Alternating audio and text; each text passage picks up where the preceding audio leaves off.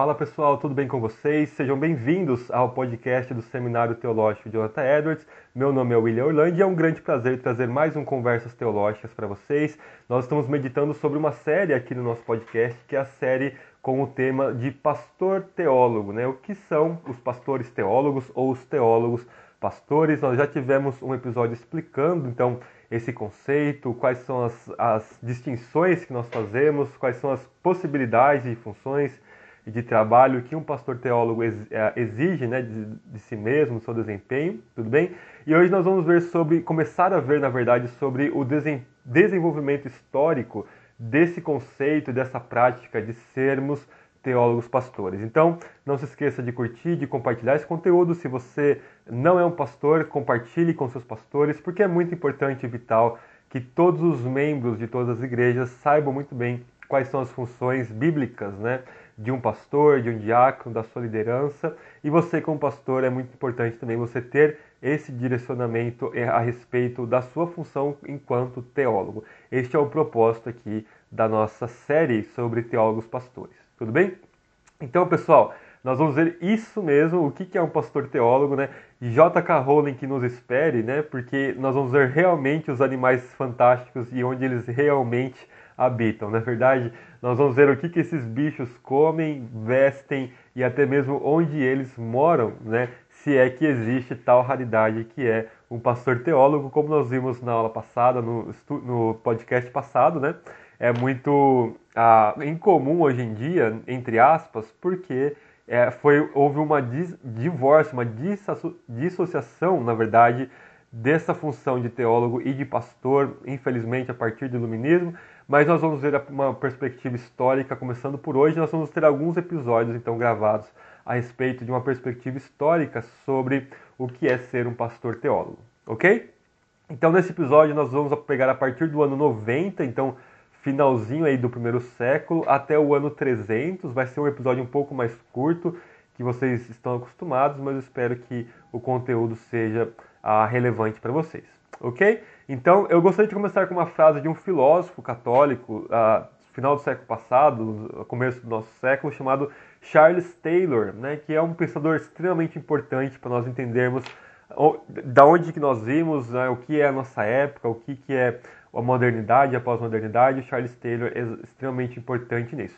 E no seu livro talvez mais famoso, o Secular Age, que é traduzido como Era Secular, né, ele diz lá pelas tantas na página 29, eu vou traduzir aqui a Ampassan, né, vou traduzir com as próprias palavras, portanto não vai ser uma tradução muito boa, mas ele diz o seguinte, o Charles Taylor, né, que ele diz que o nosso passado está sedimentado em nosso presente, né, our past is sedimented in our present, ok? Ele vai falar que nós estamos condenados a nos mal identificarmos, a nos mal representarmos, a não nos conhecer, né, misidentify, a, a não ser que nós é, façamos justiça ao lugar de onde nós viemos. Então ele está falando aqui de uma perspectiva histórica e filosófica que é extremamente necessário para nós nos conhecermos, conhecermos da onde que nós viemos, e isso é muito aplicado ao conceito de teólogo pastor.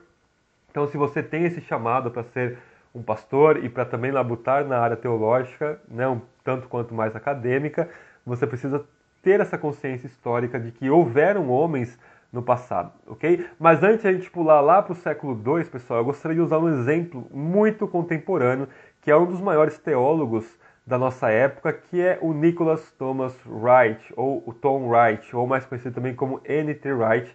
Ah, no momento que eu estou gravando esse episódio, no dia 28 de setembro de 2021, está para lançar pela Paulus e pela Academia Cristã o quarto volume da série do N.T. Wright, Christian Origins and the Question of God, né, Origens Cristãs e a Questão de Deus, que é o volume sobre Paulo e a fidelidade de Deus. Estamos todos ah, muito empolgados com esse lançamento. Né? Então, essas duas editoras prestaram um serviço muito grande à igreja brasileira traduzindo essa obra do N.T. Wright. Não quer dizer que a gente leia ele de forma crítica, né? mas quer dizer que é uma, uma excelente obra contemporânea aí a respeito da teologia paulina, ok? Mas o N.T. Wright, vocês devem conhecê-lo. Ele é um teólogo e um erudito né, britânico, ok? Inglês. E ele, por muitos anos, ele foi consumido, por assim dizer, ele labutou extremamente como um exemplo contemporâneo de um pastor teólogo. Então, um pouquinho da bibliografia dele, ele se graduou na Universidade de Oxford, ok, com um doutorado em Novo Testamento, e começou sua carreira em 1981 ensinando o Novo Testamento na Universidade de McGill. Okay? Então essa foi a, o começo da trajetória acadêmica dele pós-doutorado. Okay? Ele voltou para Oxford cinco anos depois, então ele fica cinco anos lá no McGill. Depois ele volta para Oxford e depois ele vai, onde, né, na verdade, ele vai ensinar o Novo Testamento de 1986 até 1993, ó, um ano depois só que eu nasci. Então ele passa todos esses anos aí ah, ensinando lá em Oxford, depois de passar alguns anos ensinando em McGill. ok? Mas ele deixa um pouco a academia em 1994 para se tornar deão, o que seria uma espécie de um pastor sênior, né, um pastor principal da Catedral de Lichfield, em Staffordshire, ok? lá na Inglaterra. Tudo bem? E aí ele ficou lá por muitos anos, até 2010, e o, ele ganhou muitos títulos, né, muitas funções pastorais, muitas funções eclesiásticas. O último título dele foi de bispo de Durham, né, uma igreja muito antiga, muito tradicional, que ele teve aí a honra, como ele mesmo diz, né, de, de pastorear, de ser o bispo ali de Durham. Ok? Ah, e nesse meio tempo, pessoal, ele labutou muito para trabalhar tanto como um pastor e como um deão, né, um bispo, e também como um erudito, um escola. Né? Em 2004, em uma entrevista, ele fala que ele tem labutado nessas duas áreas, né? e ele fala que se a, a igreja tem sofrido com essa disjunção de pastor a, da função de teólogo e vice-versa, e ele fala que ele tem lutado nesse lugar de dor, né? desse lugar de dor cultural que acontece principalmente na América do Norte e também na, na Europa, especialmente na Inglaterra, no contexto dele. Né? Mas acabou que as suas a, funções eclesiásticas foram incompatíveis com o seu chamado como pastor e como erudito, e após 16 anos de ministério eclesiástico, 16 anos pastoreando, o Wright ele a, acaba voltando para a academia em 2010, ok? E acaba sendo um pesquisador do Novo Testamento, né, professor e pesquisador do Novo Testamento na Universidade de St. Andrews, lá na Escócia. Okay? Quando ele renunciou seu, a sua carreira a eclesiástica, ele deu uma entrevista, ele escreve que ah, foi uma das decisões mais difíceis da vida dele, porque tem sido, ah, foi na verdade um privilégio indescritível, né, ser um bispo da diocese antiga lá de Durham, a equipe dele era maravilhosa, ele amava o povo, amava a história, mas infelizmente ele não estava conseguindo dar conta, ok? Então, N.T. Wright é um grande exemplo, né, do que é ser um pastor teólogo nos dias de hoje, e ele tem mostrado que ah, talvez ele labutou nisso por muitos anos, mas ele não conseguiu aí suportar o que ele chama de um lugar particular de dor, né, particular place of pain, né, numa nota que ele escreve, ok? E eu trouxe o exemplo do N.T. Wright porque ele está à tona aí na, na mídia teológica, entre aspas, né? existe uma efervescência ao redor do ministério dele e é muito importante nós pensarmos sobre isso, né? Ah, se alguém pode dizer, né, se o anti-right não conseguiu por muito tempo, né, quem somos nós? E é, é uma questão ah, muito particular e muito específica, né? E porque ser um pastor teólogo, na verdade, você está lutando na terra de ninguém, né? Porque ao mesmo tempo a igreja pode olhar para você e dizer, nossa, o meu pastor gasta muito tempo com questões ah, sem sentido da teologia, gasta muito esforço e muito tempo, muito suor, muitas lágrimas, lutando com conceitos teológicos. Para que isso? Né? Tem que ser uma coisa mais prática, não sei o quê. Ao mesmo tempo que na academia você não é visto com bons olhos também, porque você não está full time, é, integralmente dedicado à pesquisa acadêmica, pode te faltar alguma leitura ou outra, né?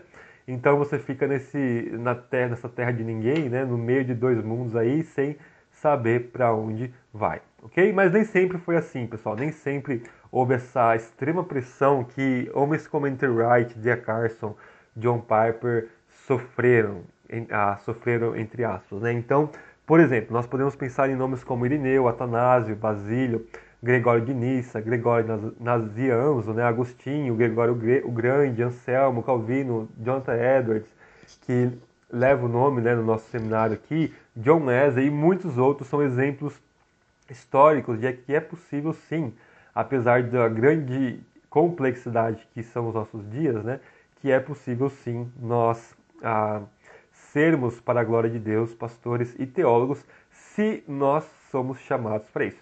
Se o seu chamado é só para ser um pastor, conforme-se com o seu chamado, glorifique a Deus. Se o seu chamado é só para ser um professor, um teólogo, também faça o mesmo, glorifique a Deus.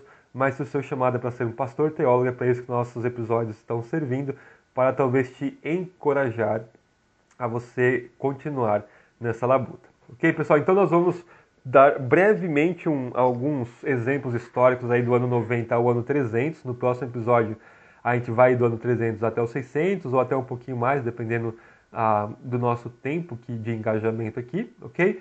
E vocês sabem que a partir do século II nós temos o começo aí do que se chama a patrística, né, os pais da igreja. Nós temos os pais apostólicos, né, que são extremamente ah, de ler, parece quase que nós estamos lendo o Novo Testamento, né? Homens como Clemente Romano, Clemente de Roma, é, Inácio de Antioquia, né? Nós temos esses grandes exemplos, né? Policarpo e muitos outros, que formam aí os pais apostólicos. Mas a gente vai começar com os pais apologetas, na verdade. Eu vou dar dois exemplos de pessoal de teólogos não clericais. O que, que é isso? De teólogos que não necessariamente lutaram como ah, pastores, ok? Mas desenvolveram um papel muito importante aí a respeito da teologia, ok? O primeiro deles, talvez vale que vale nossa menção aqui, né? Ainda que todos valem mais por causa do nosso horário, nosso tempo limitado, a gente precisa ser muito seletivo aqui, né? Nós temos a Justino Mártir, ok? O, o nosso querido Justino, que viveu aí por volta do ano 100 ao ano 165, né, um dos mais famosos apologetas né, do século II, talvez um dos primeiros aí, os principais apologetas, ok? E ele tem uma, é o primeiro que a gente tem talvez uma, uma, um dado biográfico um pouco mais extenso do que os demais. Então, Justino Marque vocês podem ler na primeira e na segunda apologia dele, ele tem alguns dados bibliográficos muito interessantes, né? Ele começa a vida como um filósofo pagão, ok? Mas ele logo começa a ficar muito desiludido com o platonismo da sua época, lembrando que o platonismo é a filosofia mais influente sobre os pais da igreja, ainda que Nicéia use uma linguagem aristotélica para a formulação dogmática, Platão é quem figura e, e, e protagoniza né, entre os pais da igreja. Tudo bem? E o Justino, após ele se converter, né, após ele se tornar cristão, ele continua usando o que chamavam na época de Pallium. Né? O que, que é um Pallium? Com certeza não é o carro antigo que eu tenho na minha garagem, mas Pallium era um tipo de um manto que os antigos filósofos usavam para mostrar que eles eram filósofos. O que, que o Justino está falando? Tá, ele, com isso, né, ele está passando a mensagem de que ah, quando ele se converte à fé cristã, ele não se torna necessariamente um tolo, mas ele se torna é, realmente um filósofo, ele realmente agora passa a amar a sabedoria que é o nosso Senhor Jesus Cristo, ou seja, toda a filosofia encontra sua verdade ah, em Cristo Jesus, ou seja, na fé cristã. Okay? Os teólogos, os filósofos, perdão, antes de Justino, ele vai dizer que eles possuíam o logos espermáticos, né? uma semente da verdade que revelava verdades supremas e explícitas né, no Evangelho. Então ele continua usando seu manto de, de filósofo para mostrar que, olha, eu ainda filosofo, mas eu sou um filósofo cristão, e ele acaba fundando uma escola em Roma, ok? E aí os seus escritos mostram, tanto a primeira e a segunda apologia, quanto o seu diálogo com um judeu chamado Trifo, ou Trifão, dependendo da tradução, que ele tinha um conhecimento enorme, tanto do paganismo da sua época, como do judaísmo da sua época. Isso é muito interessante, portanto, mostrar que Justino era um cara ah, que tinha uma carreira intelectual brilhante, ele tinha uma vocação ah, muito pujante, se a gente pode dizer assim, para ser um mestre, um professor, e ele acaba sendo martirizado, é por isso que ele chama, nós chamamos ele de Justino Mártir, né, porque ele é martirizado por causa da fé. Um outro exemplo aí, pegando ainda o século II e o século III, é o conhecidíssimo Orígenes, que vive aí por volta do ano 184 até o ano 253 em Alexandria, no Egito. Okay? O Orígenes dele foi ah, criado numa, num lar, numa casa muito piedosa, muito cristã, ok? E Eusébio de Cesareia, né, o grande historiador da igreja do século IV, ele vai dizer que o pai de Orígenes ele foi martirizado quando Orígenes tinha apenas 16 anos. E obviamente isso causou uma grande impressão, uma grande influência sobre o jovem Orígenes. E Orígenes, com certeza, foi o teólogo mais prolífero de, de toda a patrística, né, rivalizando aí com Agostinho. Né? Segundo Jerônimo, ele escreveu por volta de dois mil tratados, escreveu comentários de quase toda a Bíblia e comentários dignos de nota, porque eram comentários gigantescos né, sobre cada livro das Escrituras. ok? E Justino, eh, perdão, Orígenes, apesar dele ah, numa breve visita a Cesareia, ele foi ordenado como ministro, né, como sacerdote, como pastor. Ele acaba passando a maior parte da sua vida como filósofo e como professor, né? Ele acaba dando aula na escola catequética lá de Alexandria, que tem um foco um pouco mais alegórico na sua hermenêutica bíblica, né? Por influências óbvias de Philon, né? E de toda a, a tradição filosófica grega, ok, ali presente em Alexandria. Mas ele assim é, labuta muito com a, a questão teológica, era tido como um dos maiores teólogos da sua época, ainda que muitos dos seus ensinamentos foi condenado posteriormente como heréticos. Ele é uma figura extremamente polêmica, talvez uma das mais polêmicas aí ah, dos três primeiros séculos. Okay? Então, fica esses dois exemplos de Justino e de Orígenes, para nós vermos então teólogos que não necessariamente lutaram muito na questão pastoral, mas a partir de agora eu vou dar dois exemplos, pessoal, de pastores, de bispos, né, que realmente tiveram sua carreira como teólogos também.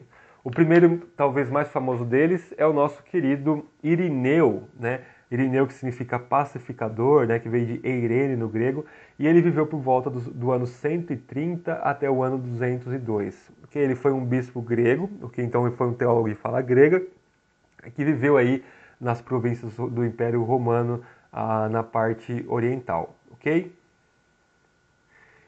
E o Irineu, pessoal, ele foi influenciado por Justino Mártir, mas ele não seguiu a carreira e a vocação de filósofo que Justino seguiu à risca, ok? Porque ele foi um pastor, ele foi a pastor ali de Lyon, ok? Ali na, por volta do século II, comecinho do século III, e ele teve uma grande, um grande importância, um grande papel como teólogo também.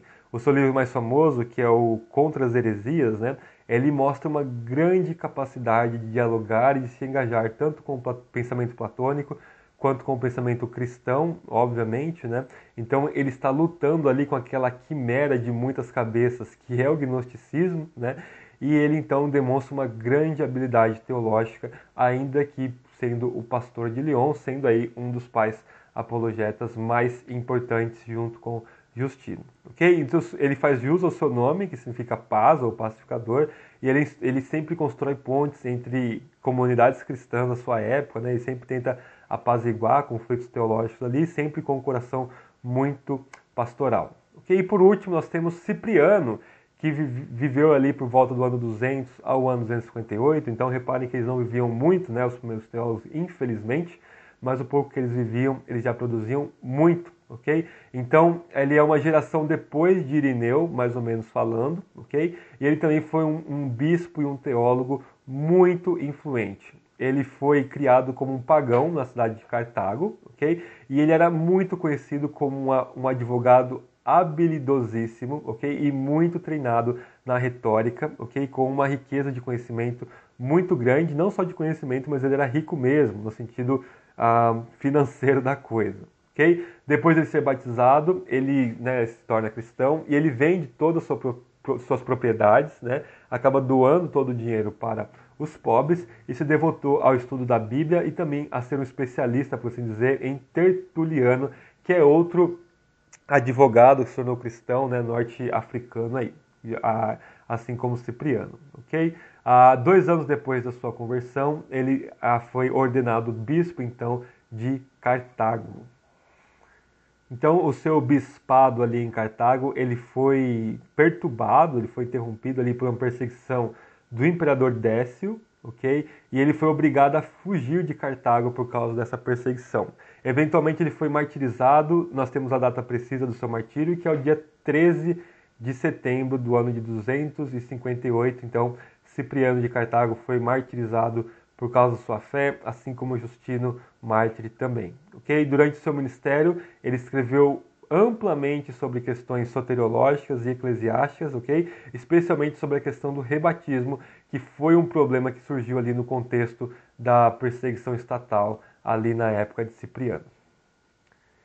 E chegamos ao fim do nosso episódio. Vamos concluir o que nós podemos concluir com esses quatro exemplos, né, apenas quatro exemplos que eu trouxe para nós nesse episódio, é que tanto os teólogos não eclesiásticos, né, homens como Justino Mártir e Orígenes de Alexandria, quanto os pastores teólogos, né, que nós vimos com Irineu e a Cipriano de Cartago, todos eles estavam preocupados e envolvidos no serviço catequético e teológico em relação às necessidades das igrejas locais. Estavam defendendo a fé como apologetas, estavam pastoreando ah, o rebanho de Deus e eles estavam então completamente engajados, tanto como teólogos, não pastores, quanto como pastores teólogos, como nas duas divisões que nós fizemos aqui, ok? Eles estavam completamente preocupados com a verdade, com o Evangelho, com a proclamação do Evangelho